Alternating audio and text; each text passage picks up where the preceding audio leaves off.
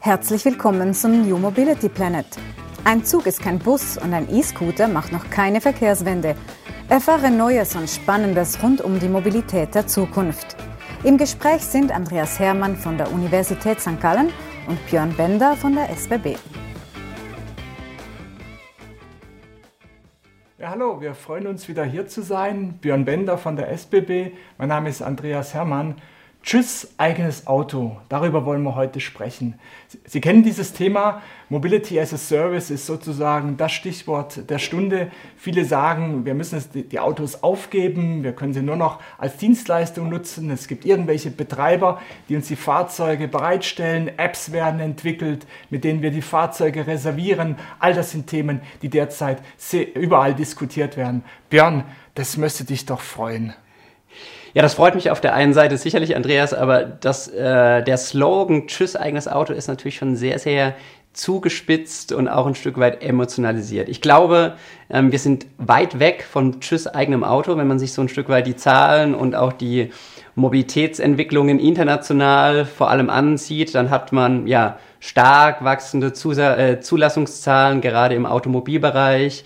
Wir konsumieren extrem viel Automobilmobilität auch als Kunden und äh, müssen uns, glaube ich, fragen als Mobilitätsbranche, wie schaffen wir ein Stück weit über das eigene Auto auch die Mobilitäts- und Verkehrswende. Und die kann nur, so wie du richtig gesagt hast, über Dienstleistungen und über Lösungen kommen, über integrierte Lösungen, weil am Ende entscheidet der Kunde und der Kunde wird sich immer für die einfachste ähm, und kundenfreundlichste Lösung entscheiden. Am Auto hängt halt auch viel. Die Automobilindustrie hat einen gigantischen Job gemacht in den letzten 50 Jahren. Übers Auto identifiziert man sich, man bekommt soziale Akzeptanz.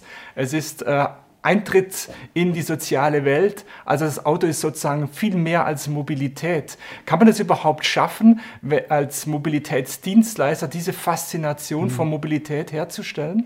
Ja, man muss, glaube ich, ein Stück weit differenzieren. Natürlich unterliegen wir im Moment den gesellschaftlichen ähm, Entwicklungen und, und natürlich ist Besitz was, was jetzt ähm, natürlich in der Bedeutung zurückgeht und wir definieren uns als Gesellschaft, vor allem die jungen Menschen, über ganz, ganz andere Dinge. Das ist mhm. schön und gut, ja, dass wir teilen, dass wir in Sharing leben, auch außerhalb der Mobilität und auf der anderen Seite müssen wir, glaube ich, differenzieren, was heißt das Auto wirklich für ähm, die individuelle Person oder auch die Familie und, und wie ist ein Lebensumstand, ja, wo lebt man? Lebt man im ländlichen, lebt man in der Stadt? Welche Hobbys verfolgt man? Welcher Arbeit geht man nach und wie ist ein Familienstand? Und ich glaube, ähm, da ist es auf der einen Seite wichtig, so wie ich eben sagte, einfache und gute Angebote zu schaffen, denn nur wenn diese da sind, ähm, bringt man auch Menschen in den Stand, auf ein persönlich besessenes Fahrzeug verzichten zu können. Mhm. Und auf der anderen Seite, ähm, du sprichst den Punkt des Emotionalisierens an, ist es natürlich wichtig, auch eine, ich sag mal, eine, eine coole und, und äh, hippe Dienstleistung außerhalb des eigenen Autos zu schaffen. Und ich glaube, da sind wir mit den Mobility as a Service Lösungen auf einem guten Weg ja, weil es ein digitales Produkt ist, was zumindest buchbar ist, erlebbar ist und, und auch über einen digitalen Kanal dann am Ende abgewickelt wird. Und auf der anderen Seite findet eine Orchestrierung des Angebots statt, der einfach einen, ja, einen einfachen Übergang von Verkehrsmittel auf Verkehrsmittel zulässt. Und ich glaube, das hat mindestens so viel Coolness-Faktor wie das eigene Auto. Wir brauchen diese Art der neuen Mobilität, weil nur so können wir die Herausforderungen bewältigen, Stau, Verkehrsflächen, die genutzt werden, die man vielleicht zurückspielen kann an die Städte. Also brauchen wir diese Form dieser neuen Mobilität, Mobility äh, as a Service. Und, aber es wird vermutlich eine Generationsfrage äh, bleiben, wenn ich heute meine Kinder anschaue, die interessieren sich inzwischen mehr für ihr Mountainbike und können da erheblich viel Geld ausgeben im Vergleich zum Automobil, was uns damals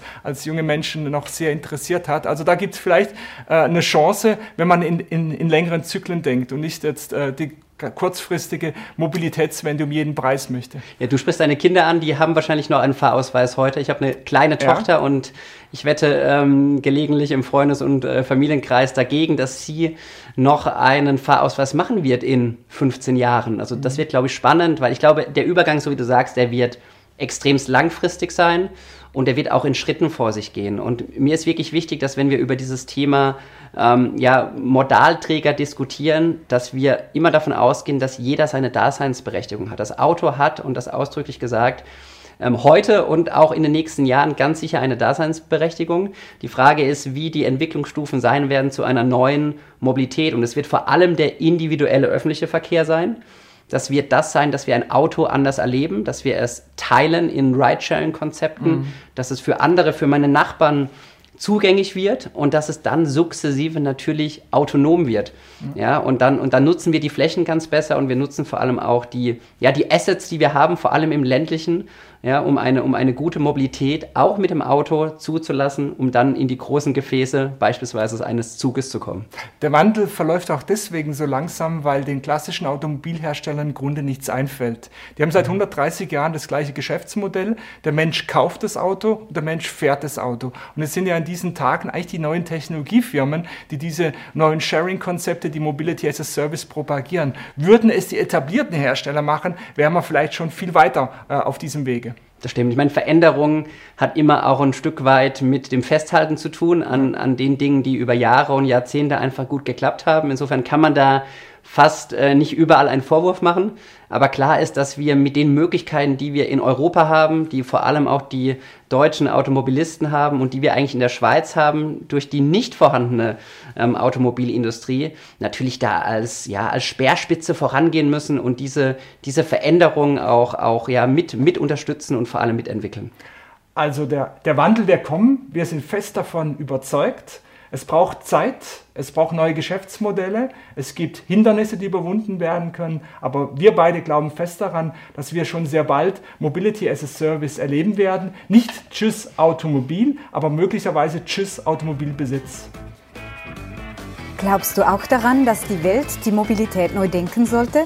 Dann schalte nächstes Mal ein, wenn wir uns wieder auf die Reise zum New Mobility Planet machen.